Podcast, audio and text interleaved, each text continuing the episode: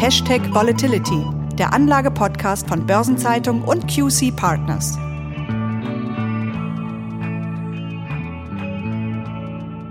Aktienrückkäufe werden an den Börsen immer wichtiger. Zuletzt war zu lesen, dass solch unterschiedliche Unternehmen wie etwa Carrefour, Instone, Societe Generale, Roundtown und viele mehr Aktienrückkaufprogramme vorgesehen haben. Wie schon viele zuvor kommt auch dieser Trend aus den USA. Doch auch hierzulande wird die Liste der Unternehmen, die eigene Aktien zurückkaufen, immer länger. Jedoch erfüllen Aktienkäufe vielfältige Funktionen und haben eine bewegte Geschichte. Und mit all diesen Aspekten wollen wir uns heute eingehender beschäftigen. Und damit begrüße ich Sie, liebe Zuhörerinnen und Zuhörer, zu einer neuen Episode von Hashtag Volatility, dem Anlagepodcast. Mein Name ist Franz Kongbui, ich bin Redakteur der Börsenzeitung und mein Gesprächspartner ist wie stets Thomas Altmann, Head of Portfolio Management von QC Partners. Hallo, Herr Altmann. Hallo, Herr Bui. Herr Altmann, lassen Sie uns grundsätzlich beginnen. Aus welchen Gründen kaufen Unternehmen eigene Aktien denn zurück? Ja, diese Gründe sind tatsächlich recht vielfältig. Ein ganz klassisches Ziel ist die Kurssteigerung der eigenen Aktie. Denn durch den Rückkauf steigt die Nachfrage. Im Anschluss verbleibt durch die geringere Zahl an Aktien dann ein geringeres Angebot. Und beides hilft natürlich dem Kurs. Ein weiterer Aspekt, der betrifft die Aktionärsstruktur. Durch Aktienrückkäufe wird häufig die Zahl der einzelnen Aktionäre gesenkt. Und somit sinkt dann auch die Zahl derer, die auf der Hauptversammlung mitbestimmen können. Und damit steigt das Gewicht eines großen Ankerinvestors weiter an, der während des Rückkaufs eben keine Anteilsscheine abgibt. Die Aktionärsstruktur kann aber auch dahingehend verändert werden, dass die zurückgekauften Aktien als Gehaltsbestandteile für die Mitarbeiterinnen und Mitarbeiter verwendet werden. Ein weiterer Punkt ist eine stärkere Absicherung gegen eine feindliche Übernahme. Für mögliche Interessenten wird es schwerer, sich dann in großem Stil in das Unternehmen einzukaufen. Vor allem eben dann, wenn es schon größere Aktionäre gibt, die während des Rückkaufs keine Aktienpakete abgegeben haben. Die eigenen Aktien können umgekehrt aber auch als Zahlungsmittel dienen, nämlich dann, wenn für die Übernahme eines anderen Unternehmens mit eigenen Aktien bezahlt werden soll. Und auch für die Dividendenpolitik sind Rückkäufe vorteilhaft. Denn wenn ein Unternehmen einen konstanten Währungsbetrag an die Aktionäre ausschütten will, dann verteilt sich dieser Betrag nach dem Rückkauf auf weniger Aktien. Damit steigt die Dividende je Aktie. Und das wiederum macht die Aktie bei Anlegerinnen und Anlegern attraktiver. Und ein ganz simpler Grund kann am Ende auch die Anlage überschüssiger Liquidität sein. Eben vor allem dann, wenn Unternehmen ihre eigenen Aktien für besonders unterbewertet halten. Ja, das sind wirklich eine Menge sehr unterschiedlicher Gründe. Jetzt ist es ja so, dass in Deutschland Aktienrückkäufe erst in den vergangenen Jahren oder vielleicht den vergangenen zwei Jahrzehnten an Popularität gewonnen haben. Warum hat das im Vergleich mit den USA so lange gedauert? Ja, Deutschland hat bei Aktienrückkäufen eine wechselvolle Geschichte. 1870 wurde der Aktienrückkauf erstmals per Gesetz geregelt. Die Aktienrechtsnovelle untersagte damals den Rückkauf eigener Aktien. Nur 14 Jahre später, also 1884, wurde dieses Verbot aber schon wieder gelockert. 1931 wurde das Verbot infolge zahlreicher Missbräuche allerdings wieder in Kraft gesetzt. Äh, das müssen Sie uns jetzt genauer erklären. Wie sah eine solche missbräuchliche Verwendung der Aktienrückkäufe denn aus? Ja, wir sprechen hier über die Zeit der Weltwirtschaftskrise. 1931 traf diese Krise dann auch den deutschen Wirtschafts- und Finanzsektor hart. Und Experten gehen heute davon aus, dass Aktienrückkäufe in dieser Zeit missbraucht wurden, um einzelne Aktionäre zu bevorzugen und andere zu benachteiligen. Banken und Unternehmen sollen damals in großem Stil eigene Aktien von ausgewählten Aktionären zurückgekauft haben, um eben diesen Aktionären noch vor dem Konkurs große Teile des restlichen Betriebsvermögens zukommen zu lassen. Ja, das klingt bedenklich und einleuchtend zugleich. Wie ging es dann weiter? Denn jetzt sind Aktienrückkäufe ja wieder erlaubt. Jetzt ja, aber bis dahin war es eben kein einfacher Weg. 1998 wurde die Notwendigkeit erkannt, Aktienrückkäufe gesetzlich zu regeln. Hintergrund war hier auch die voranschreitende Globalisierung, die eine Anpassung deutscher Gesetze an den globalen Wirtschafts- und Finanzmarkt notwendig gemacht hat. Man muss hier wissen, dass schon 1976 eine EG-Kapitalrichtlinie zu Aktienrückkäufen erlassen wurde. Kurz vielleicht hier für unsere jüngeren Hörerinnen und Hörer. Die Europäische Gemeinschaft, kurz EG, ist der Rechtsvorgänger der heutigen Europäischen Union. Deutschland hat also zunächst 22 Jahre lang darauf verzichtet, die nationale Gesetzgebung an den europäischen Standard anzupassen. Zum Vergleich hier, in den USA hat der damalige Präsident Ronald Reagan Aktienrückkäufe im Sinne der Deregulierung der Finanzmärkte schon 1982 wieder zugelassen. Und 1998 ging das dann eben auch in Deutschland nicht mehr anders. Gesetzliche Grundlage sind seitdem der Paragraph 71 des Aktiengesetzes sowie das Gesetz zur Kontrolle und Transparenz im Unternehmensbereich, kurz Contra-G. Und was steht seitdem zu Aktienrückkäufen im Gesetz? Ja, der Beschluss dazu muss von der Hauptversammlung getätigt werden. Das Rückkaufprogramm darf maximal für einen Zeitraum von fünf Jahren beschlossen werden und innerhalb dieses Kaufprogrammes dürfen maximal 10% der eigenen Aktien erworben werden. Und wenn die Hauptversammlung den Beschluss gefällt hat, wie laufen die Rückkäufe dann ab? Ja, wichtig ist hier, dass der Beschluss zu den Käufen zwar ermächtigt, aber eben nicht verpflichtet. Für die Durchführung gibt es dann zwei Varianten. Die eine ist, Aktien direkt an der Börse zurückzukaufen und die zweite ist das sogenannte Tenderverfahren. Hier unterbreitet das Unternehmen den Aktionären ein Angebot. Hier liegt der Angebotspreis dann in der Regel über dem Marktkurs. Lassen Sie uns hier tiefer einsteigen. Welche Unternehmen aus dem DAX 40 kaufen denn aktuell eigene Aktien zurück? Ja, diese Liste ist im Moment tatsächlich ziemlich lang. SAP kauft aktuell für eine Milliarde und will die Aktien zur Vergütung der eigenen Mitarbeiter einsetzen. Brandneu ist das aktuelle Programm dem Munich Re mit einem Volumen von einer Milliarde. BASF hat vor kurzem ein 3 Milliarden Rückkaufprogramm bekannt gegeben und das war wirklich überraschend. Es ist doch der erste Rückkauf von BASF seit 15 Jahren.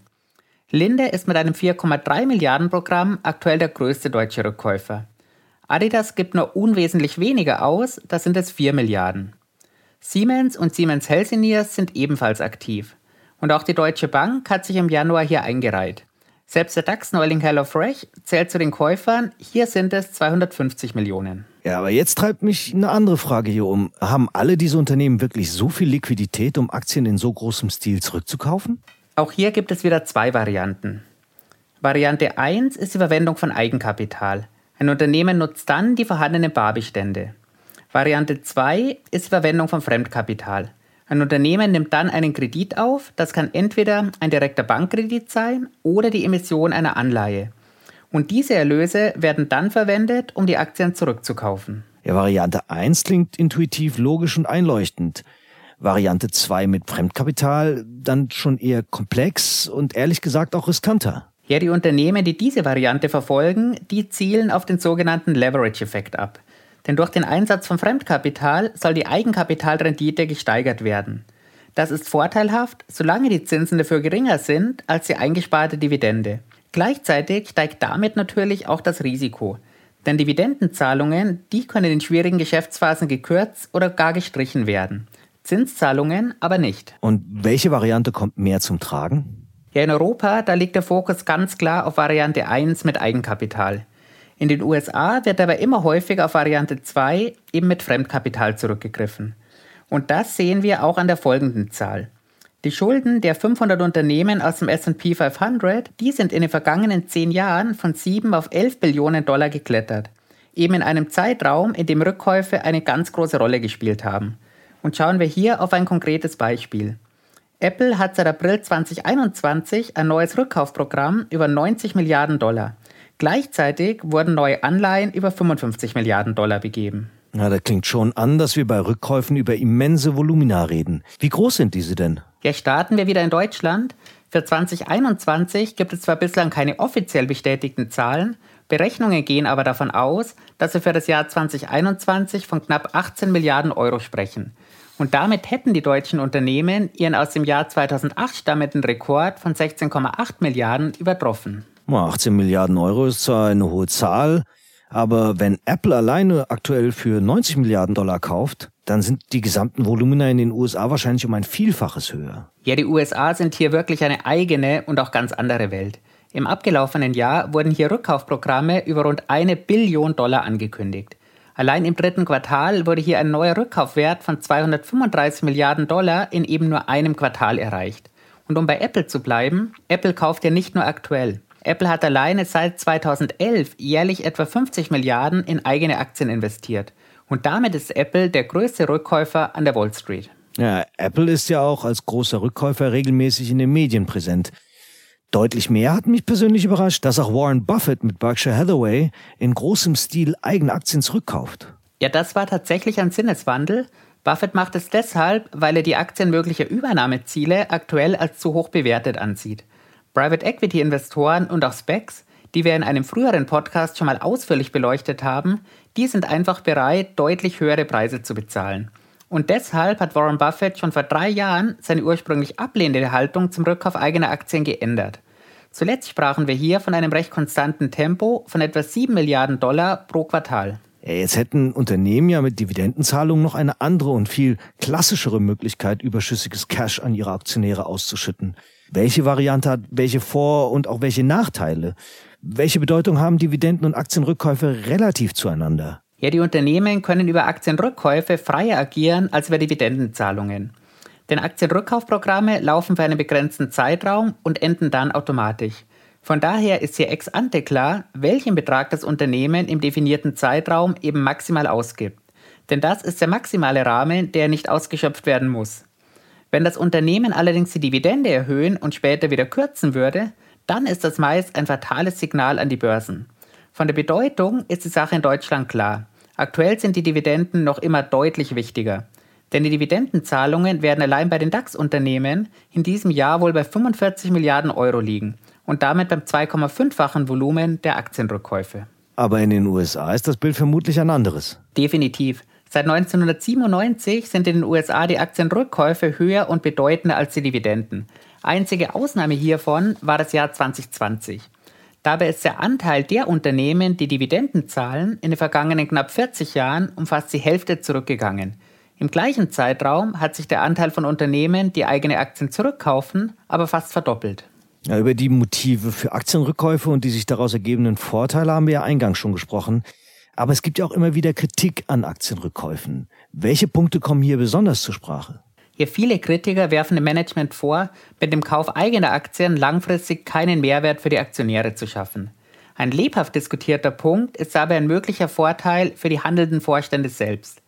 Denn wenn deren Gesamtvergütung von Entwicklung des Aktienkurses abhängt oder ein Teil der Entlohnung direkt über Aktien oder über Aktienoptionen erfolgt, dann kann ein Aktienrückkaufprogramm durchaus auch ethische Fragen aufwerfen. Wichtig ist hier auch immer die Frage, ob die Mittel, die für Aktienrückkäufe eingesetzt werden, eigentlich für Investitionen verwendet werden müssten und vielleicht dann sogar an anderen Stellen fehlen. Immer wieder angeführt wird auch, dass Unternehmen, die in großem Stil Aktien zurückkaufen, möglicherweise in schwierigen Phasen dann zu geringe Reserven haben. Wieder andere bezeichnen Aktienrückkäufe als eine rein ergebniskosmetische Maßnahme. Denn Studien zeigen, dass in den USA ein Viertel der Gewinnsteigerung darauf entfällt, dass der Gewinn je Aktie durch die geringere Aktienanzahl eben angestiegen ist. Und einige behaupten sogar, dass hohe Rückkäufe häufig ein Vorbote von Crash sind oder diese sogar noch verstärken können. Ja, das ist natürlich spannend. Inwiefern ist das so? Ja, wenn Unternehmen in guten Phasen ihr Cash in eigene Aktien investieren, dann haben sie in Krisenphasen weniger Cash-Reserven. Dabei wäre es gerade dann sinnvoll, Reserven zu haben oder eben dann die eigene Aktie stützen zu können. Und noch viel schlimmer kann die Spirale werden, wenn Aktienrückkäufe kreditfinanziert sind. Denn dann können die Zinsen einen eventuellen Verlust erhöhen und so zusätzlich auf den Aktienkurs drücken. Risiken sehen wir also sowohl für die Unternehmen an sich als auch für die Aktienmärkte. Und lassen hohe Rückkäufe denn einen Crash befürchten oder machen sie ihn sogar wahrscheinlicher?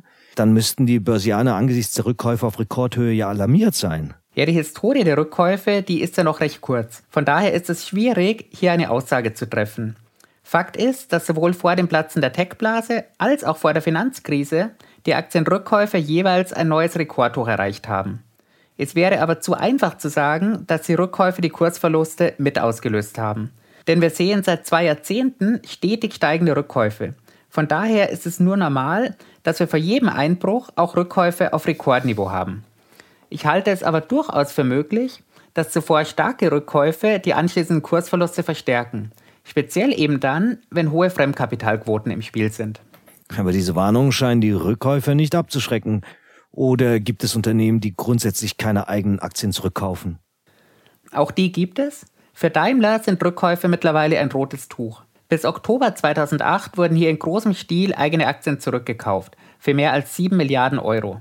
Einige Monate später kam, dann bei deutlich niedrigeren Kursen, das Emirat Abu Dhabi als neuer Großaktionär. Eine gewisse Vorsicht ist also geboten. Bleiben wir beim Thema der Kursentwicklung. Sie haben ja schon angesprochen, dass Rückkäufer auch das Ziel der Kurssteigerung verfolgen. Entwickeln sich die Aktien dieser Unternehmen denn tatsächlich überdurchschnittlich gut? Ja, langfristig laufen die Aktien von Unternehmen, die eigene Aktien zurückkaufen, tatsächlich besser. Und das sehen wir am SP 500 Buyback Index. Dieser enthält die 100 Werte aus dem SP 500 mit der höchsten Rückkaufquote. Interessant ist hier ein Blick auf die Bewertung. Das Kursgewinnverhältnis des S&P 500 Buyback Index, das liegt aktuell bei 14. Das des gleichgewichteten S&P 500 dagegen bei 21. Und da die 100 Werte im Buyback-Index gleichgewichtet sind, vergleichen wir den Buyback-Index fairerweise eben nicht mit dem klassischen S&P 500, sondern mit dem gleichgewichteten. Und schauen wir hier nochmal genauer auf die Performance. Im vergangenen Jahr 2021, da hat der Buyback-Index den gleichgewichteten S&P 500 um 5% geschlagen. Über die vergangenen 10 Jahre, da summiert sich die Outperformance auf gut 40%. Sind die Werte aus dem Buyback-Index tatsächlich in jeder Marktphase besser? In jeder tatsächlich nicht. In den turbulenten ersten sechs Monaten des Jahres 2020, da war der Gleichgewicht der S&P 500 um stolze 6% besser. Okay, jetzt legen wir in diesem Podcast ja auch immer einen Fokus auf die Volatilität. Wie sieht es im Vergleich denn mit den Volatilitäten aus? Sehen Sie hier Unterschiede? Langfristig ja, kurzfristig gilt das aber nicht immer. 2021 war die Volatilität praktisch identisch. Über die vergangenen fünf Jahre sehen wir beim Buyback-Index im Vergleich mit dem gleichgewichteten SP eine knapp 2% höhere annualisierte Volatilität. Über die vergangenen zehn Jahre fällt sie beim Buyback-Index knapp 3% höher aus. Der langfristig höhere Ertrag geht also auch immer mit einer höheren Volatilität einher. Ja, auch wenn, wie von Ihnen erwähnt, Dividenden in den USA eher ein Auslaufmodell sind und Buybacks immer mehr in Mode kommen, wie fällt der Vergleich zwischen Dividenden und Buyback-Strategien aus? Auch das hat S&P ausführlich untersucht, denn neben dem Buyback-Index hat S&P auch einen Dividendenindex im Angebot. Im direkten Vergleich kommt S&P zu dem Ergebnis, dass beim Buyback-Portfolio die Rendite höher ausfällt. Und auch in diesem Fall korrespondiert die höhere Rendite mit einer höheren Volatilität. Ja, wenn wir jetzt schon beim Vergleich zwischen Dividenden und Buyback-Strategie sind, ich vermute, dass wir in beiden Strategien eine gewisse Branchenkonzentration sehen. Da liegen Sie vollkommen richtig. Auf der Dividendenseite stechen vor allem die Versorger und Immobilienwerte heraus. Bei den Rückkaufportfolios stehen IT, Finanzwerte und zyklische Branchen wie Industrie und Konsumgüter ganz weit oben. Ja, Buybacks sind groß im Trend, aber wird dieser Trend anhalten, wenn Joe Biden ernst macht und die angekündigte Steuer auf Aktienrückkäufe tatsächlich einführt? Im Raum steht hier ja eine Steuer von 1% auf die Rückkaufvolumina und dieser Erlös soll dann zur Finanzierung des Sozial- und Klimapolitikpakets verwendet werden. Wie ist Ihre Einschätzung hier? Ich gehe nicht davon aus, dass diese Steuer den Trend der Aktienrückkäufe tatsächlich stoppen kann und stoppen wird. Ich glaube auch nicht, dass die Volumina dadurch deutlich zurückgehen werden. Denn im Moment sieht es ganz klar so aus, als wären Aktienrückkäufe gekommen, um auch zu bleiben. Okay, Herr Altmann, das war wieder mal sehr informativ und ich denke, unsere Zuhörerinnen und Zuhörer haben eine Menge über das Instrument der Aktienrückkäufe erfahren. Ich danke Ihnen herzlich für die interessanten Ausführungen. Und bei Ihnen, liebe Zuhörerinnen und Zuhörer, bedanke ich mich für Ihre Aufmerksamkeit. Wenn Ihnen unser Podcast gefallen hat, dann freuen wir uns natürlich sehr, wenn Sie Hashtag Volatility abonnieren und vielleicht sogar weiterempfehlen. Übrigens erscheint am Freitag um 7 Uhr morgens wieder eine neue Folge von 7 Tage Märkte, die Wochenvorschau der Börsenzeitung, ebenso auf allen gängigen Podcast-Plattformen zu hören wie Nachhaltiges Investieren, der Podcast von Börsenzeitung und Union Investment rund um Green Finance. Und in zwei Wochen kommt natürlich die nächste Folge von Hashtag Volatility, dann wieder mit meiner Kollegin Christiane Lang und ganz sicher einem wieder sehr spannenden Thema. Bis dahin wünsche ich Ihnen, Herr Altmann, sowie auch unseren Zuhörerinnen und Zuhörern weiterhin alles Gute. Vielen Dank und bis zum nächsten Mal.